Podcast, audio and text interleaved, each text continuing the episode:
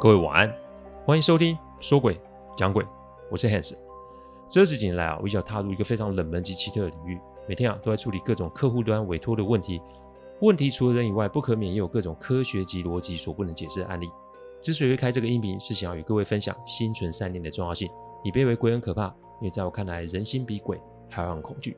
欢迎收听今天晚上的说鬼讲鬼。说鬼讲鬼的音频制作都有一定的程序规范。每个个案分享都要客户的书面授权才可以开始整理、写稿、录音、试听、制作，因此每周只能录制一集，还请各位见谅。因为每个个案都代表客户与当事人的信任，因此也只有自己可以全权做整理与制作。我知道这样子的速度其实不快，但反正如果可行，我会做这行做一辈子。所以只要有时间，都欢迎各位收听哦。这开始啊，恢复运动好处啊，就是有益健康；那坏处就是啊，我到了下午四点后，脑袋就开始打结哦。这个啊是身体在适应运动所会产生的正常反应，通常到了晚上十点就呵欠连连了。如果累了，那么还没完成的工作就放着明天早上再做，不强求自己一定要完成，因为累的状况在工作其实会影响到品质哦。做好跟做完其实是不同的，我们都在追求效率的工作与表现，但殊不知上天给我们的生理时间其实就在保护我们，而非限制我们。因此，每当啊。我看到朋友晚上不睡觉，在那发文或是工作了，我都很担心哦。很多人啊都会喜欢突破极限，认为这是一种征服啊。但在我看来，极限的存在有其意义，它提醒着我们某些规则的存在，它提醒着我们界限的重要。突破意味着不只是进步，突破带来的也会有些许的改变，甚至是破坏，这都是需要时间去适应的。求新求变是人性，但求新求变不见得就是进步这么的简单。我讲这段话是要提醒各位啊，生活啊的基本啊，其实是最简单的，心态稳定，自然就可以平顺安康。心态永远比方法重要，这一点要请各位参酌参酌。好，我们继续讲下去。我看出去的时候啊，并没有看见行李箱，但没多久，阿简的门就有敲门的声音。我们不回应，但没多久又来了敲门声。我本以为，哎呦，这女鬼还蛮厉害的，来个瞬间移动，结果一看是。楼下的保全大哥把行李箱给拎了上来，天哪，连社区的人都知道这是阿简的行李箱了。那没关系，行李箱进来，那我们就出去嘛。反正被鬼追这种事情对我来说也不是第一次了。不过正当我要出去的时候啊，阿简的手机响了起来，他脸色有点难看。我一看是个未显示来电的号码，阿简用眼神告诉我这是行李箱里面那个小姐打来的电话，接还不接啊？我们两个人就坐在行李箱的前面。我拿出一支香，点了之后放在行李箱的前面。这一啊是礼节，二是提醒。提醒的意思是有什么事我们可以好好讲。但如果你要伤人，那你也讨不到便宜。鬼很可怕吗？的确，但人抓狂起来也不是吃素的吧？这没做亏心事的人发起火来，不要说吓人，吓鬼都很正常哦。开扩音吧，一个女人的声音传了出来：“你把我带回家，你就要对我负责啊！我是你的人。”你去哪，我就要跟去哪。哎，这句话听起来其实没什么毛病啊，既不凶也不狠啊。那好嘛，除了人鬼相处之外，你可不可以跟我们说说你是从哪来的？行李箱看起来是现代的产物，而当初阿简开箱的时候，看见那个头发是一直在我脑海中浮现的，就是这是弃尸吗？在这么小的台湾要做到安静的弃尸，其实很困难的。所以我就问了，您何年何月出世的啊？一九零三年啊，一九零三年。这距今有百年嘞，那小姐你怎么到这个行李箱的？我这个人生第一次听到鬼讲这么久的话，重点是还是用手机扩音呢。她就这么称呼她也不太好。她说她生前她是上海啊某户人家的二小姐，那我们就称呼她为二小姐好了。一九零三年是清光绪二十九年了，那个时期的清朝其实已经算是风雨飘摇了，外有列强的入侵，内又有革命党的革命。二小姐的家族世代都是做布料生意的，前几代的累积啊，让家族有了家底。二小姐出生的时候啊，也是有钱人的小孩，世道乱，但也过得如意。后来清朝垮了，二小姐家中的生意也没受到多大的影响，因为家族啊是跟洋人做生意的，所以在领事局的保护下也没什么事情。直到后来啊，日本侵华，拉开了八年抗战的序幕啊。家中长辈有先见之明，在领事局的帮忙下，举家迁至国外。但就在坐船远渡重洋的时候，二小姐其实天生身体就没那么好，所以就病死在船上了。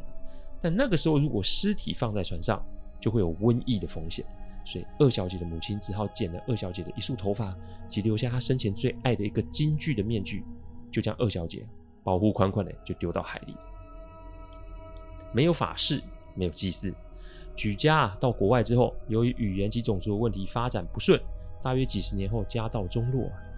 他的后代们啊，就是能卖的就卖，而他寄居的头发跟面具也就辗转跟着到台湾。他说他是跟着家族的家具来到这里的，很像是一个古董古董收藏家整批收购。这里我要提醒大家，二手的东西真的要小心，古董也是一样啊。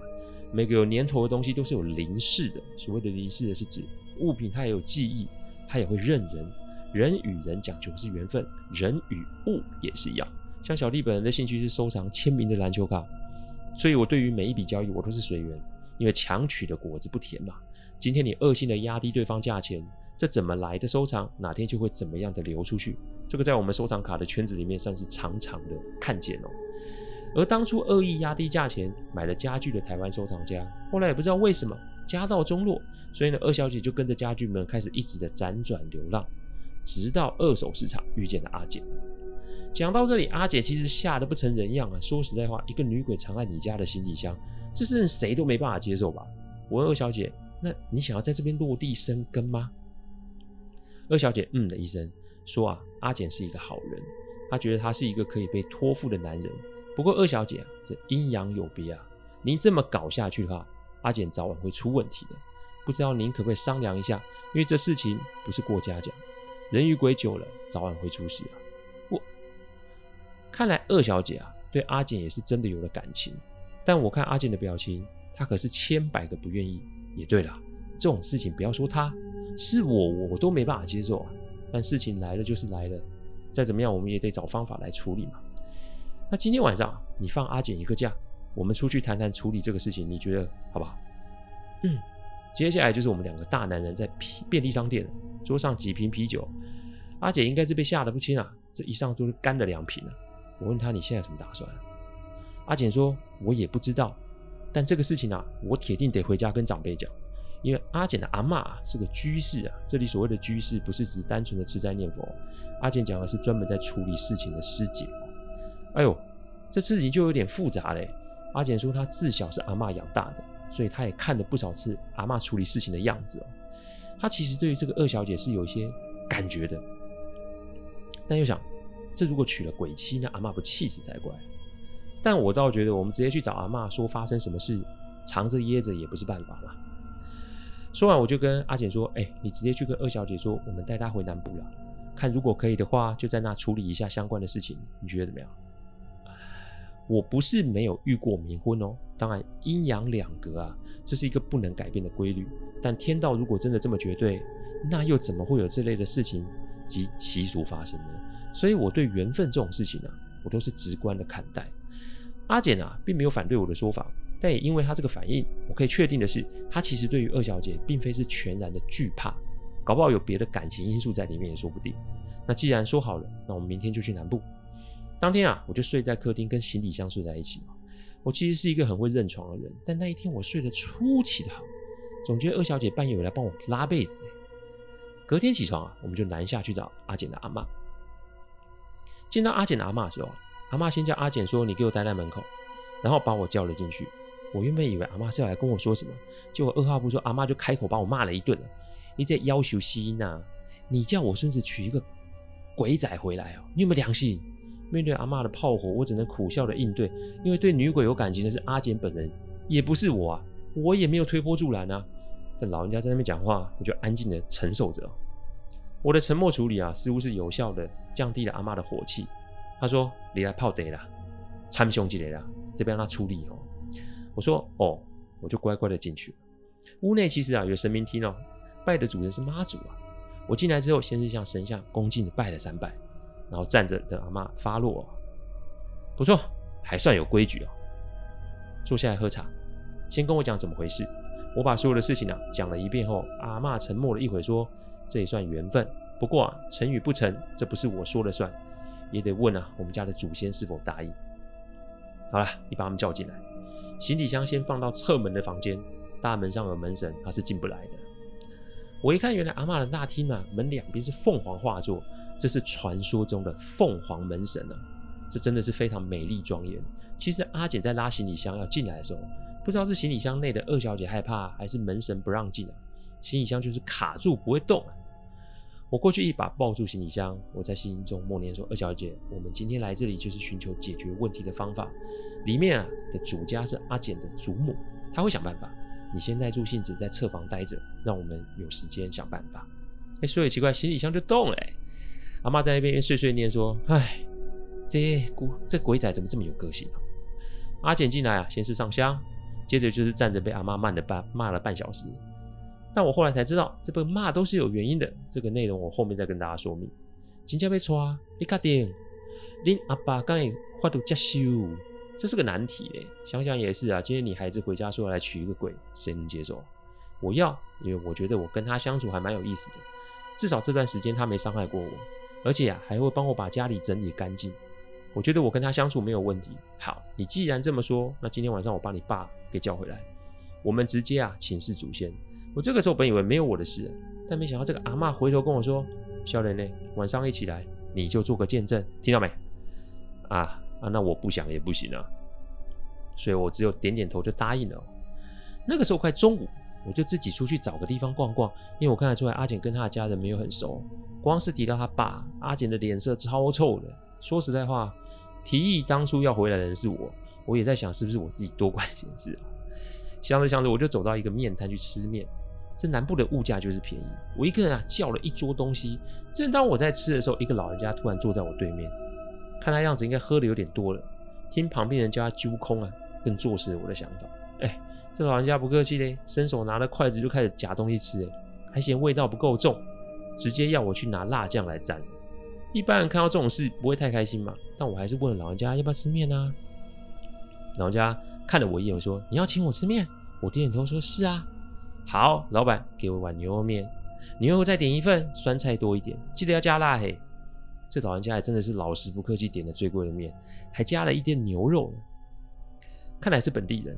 面摊的老板娘端上来的时候，还不忘念他几岁了，每天都爱喝，还要让年轻人请吃东西。啊，他要请我的啊，不吃怎么好意思，对不对，年轻人？老老人家回头还不忘跟我挤眉弄眼，那真是把我弄得 哭笑不得。反正吃就吃吧，回头点了两份猪头肉跟其他的小菜。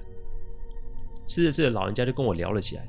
他说他看得出来我不是本地人，我点点头，但我怕阿简的事情曝光，所以我就没多说什么。我吃完啊，起身结账，我偷偷塞了三千块给面摊，我说这是给老先生在这边吃面的钱。我给了一张名片，我说吃了，吃完了钱用完再跟我说，我再汇钱给您哦。没想到老板娘啊就把钱推了开来，还跟我说他不缺，而且他不是什么东西都吃哎啊，不是什么东西都吃，这什么意思哦？不是啊，我的意思是啊。不是什么人请他吃他就吃，他在我们这边已经四十几年了。年轻的时候就这样，大家都叫他刷贤，但我们在地的都叫他刷仙呢。他平时啊有什么不顺的都会来请他处理。他一个人就住在一个小土地公庙里面，没有人知道他的来历，从小就在这边长大的。我也没说什么，只有过去跟那阿北说：“阿北，我醒来哦，你慢慢吃，等一下给我钱，不论多少钱，给我钱就对了。”给我钱，我就是要帮你啊！啊，也好，反正这三千块就是要帮他的。我拿出了三千块，阿北收了之后，他继续低头吃面，突然跟我说了一声“晚上见”啊！我听到，我心中有点疑问，但我还是点点头就离开。我在外面晃到下午五点半，才回到阿简的阿妈家。我要进去的时候，我听到侧门房间里有声音啊！我一探头，里面没人，但我想也许是二小姐有事情。这个时候，我就听到阿简大声讲话声音。看样子是从大厅传出来的。我进去一看，我发现有两个气急败坏的夫妻啊。看样子，应该就是阿简的父母了。站在旁边有三位小姐，这三位可能是阿简的妹妹或姐姐吧。阿妈一言都不发的坐在旁边抽烟呢、啊。我只听阿简说：“我的事情我自己做主，家中的东西我没有兴趣。你们要是觉得丢脸，那我自己处理，不用讲。”我前面就说嘛，那我父母会同意自己的孩子冥婚呢？肖奶奶，你来啦！我一进去的时候啊，阿简的家人们投射给我不友善的眼神，我硬着头皮一一打招呼，就站在阿妈旁边。好了，再讲也没什么用，今天不问圣母，这是咱家的事情。今天就在圣母及祖先的见证下，问问祖先们的意思。说完，我才看到啊，在圣母神像的旁边有一个比较矮的桌，上面放了主神主牌。我一看就知道那是阿简家的祖先们。一般来说，祖先跟神明不适合放在同一个地方拜，但如果要，神像一定要高于祖先的牌位，因为人神是有分别的哈。以后我会在后续的集数里面放上一些阿基提醒过我的风水小常识跟大家分享哦。阿布，这波兄妹后供哎，我只有一个儿子啊，不接我的事业就算了，现在还给我搞一个女鬼回来，这要传出去，我们家里面往哪放？你住嘴吧！你自己做什么丑事自己不知道，还敢在那边装正经怪自己的儿子？你爸爸要是地下儿子，一定觉得丢脸了。嗯，这个声音怎么听起来那么熟悉？我一回头，我就看看刚刚在面瘫的那位老人家。老人家一进来，连阿妈都站起来，并且说了一句：“阿姐，你哪里来？”哈，阿妈的阿姐，这个辈分怎么差那么多？而且这个老人家看起来比阿妈还年轻呢。济公，一起才见笑脸的。我从阿简爸爸那震惊的眼神中，可以猜想这个老人家的辈分不一般。哼哼，你们这对夫妻啊，亏心事做了不少，还在那边说三道四。你真的以为家中的事是你说了算？连你阿母都得看祖先的规则办事，阿伯利今晚喜没冲啊？不信是不是？好啊，那我们来拔杯嘛。少年呢，你去把那个行李箱抬过来。接着老人家就用了一个姿势，向妈祖禀明今天的来意，请妈祖见证接下来要发生的事情。讲完，老人家回头瞪着阿简的父母说：“信不信由你们，我连丢六个信不会问问看，妈祖是帮忙还是不帮忙？”啊，哎、笑脸，你搞鬼？就是阿简哦，要娶妻的人自己跪下来跟妈祖娘娘禀明你的心意啊！我抬行李箱到大门的时候啊，我盯着凤凰门神啊，直发愣，因为照理来说，门神是会把阴邪给挡在外面的，我该怎么进去？进来吧！后来我就听到六次拔杯的声音，老人家说：“进来吧。”妈祖同意了。我一进去的时候，明显没有感受到阻力。我把行李箱放下来，老人家要我去旁边待着。他要阿简跪在祖先的前面，接着把大门关起来，把行李箱拉开。一拉开啊，那个香味就充斥在整个神明厅。接着我就看见一件漂亮的女子现身了。二小姐狠狠地瞪着阿简的父母及他的三个姐姐，但感觉阿简的家人都看不到二小姐，只有我。阿简、阿嬷及老人家可以看到。后来我才知道，阿简跟他父亲闹翻的原因是因为啊，阿简的妈妈身体不好，所以在生完阿简的时候就常年的卧病在床。而现在这个啊，是阿简的继母，而三这个女孩子也是阿简的跟继母跟爸爸生的。所以啊，这也难怪阿简这么不谅解他的父亲。只见二小姐突然变得青面獠牙，想要用手去掐阿简的继母，但这个时候啊。妈祖的神像啊，出了一道金光，拍了二小姐一下。二小姐整个身体就被拍得跪了下来。老人家说啊，我知道你心疼这个傻小子，但伤人是大忌。你若伤人，你绝对进不了这个家的大门。二小姐抬起头时候啊，又恢复了美丽的样子，但她仍然愤愤地盯着阿简的家人看。接着啊，阿北要阿简与二小姐跪在一起。然后呢，向祖先牌位禀明此事，接着就跟阿简说：“你们俩真要在一起吗？那就要诚心的禀告，我得连丢九次杯，连续九次才可以让我们在一起，而且这个要在两个时辰内完成。准备好没？”还没讲完呢，就把杯丢给我了，说：“笑嘞，我累了，这个杯你来丢。我刚跟祖先们说了，这个事情是你起的，所以得由你来解决，同不同意啊？你都讲到这个份上，我不同意有用吗？”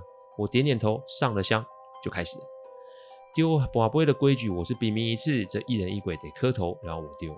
那天我们丢了将近三个小时，大家知道两个时辰等于四个小时哦。二小姐我是不知道啦，但阿简跟我都累瘫了。老人家满意的笑笑说：“好，我的事情完成了，剩下的事情交给你们啊。”走之前啊，老人家回头盯着阿简的继母及妹妹们说：“丑媳妇等见公婆，来来来，曾孙媳妇出来让家人瞧瞧啊。”惨叫声不绝于耳，阿简的父亲被吓得坐在地上，阿简的继母直接昏了过去，三个妹妹们夺门而出哦，让年轻人去过他们的生活，你不要再插手。还有你跟你的老婆还有女儿讲，再动歪脑筋，那就得看你的媳妇答应还是不答应。接着转头跟阿简的阿妈说，剩下的事情交给你处理。这个笑脸也不错，很会办婚事，让他帮忙。什么保安杯？又要我办婚事哦！一个月后啊，阿简还真的娶了二小姐。冥婚啊，没有想象中的可怕。不过二小姐不喜欢铺张，那天现场只有阿嬷、老人家，我和阿简的父亲，这事就算结束。有人说冥婚可不可以再娶？其实这是一个呃不正确的观念。不过阿简还真的就没有娶，但他收养了一个孩子。至于这小孩子怎么收养，那又是另外一个案例了。因为我跟阿简二小姐老人家的缘分可还没结束，这我就会留在另外一个案例与各位再做分享。谢谢大家赏光，听完后请喝杯温开水再去休息。我讲的不是什么乡野奇谈，我讲的都是真实发生的案例。最希望就是劝大家心存善念，祝各位一个好梦。我们下周再来说鬼讲鬼，各位晚安。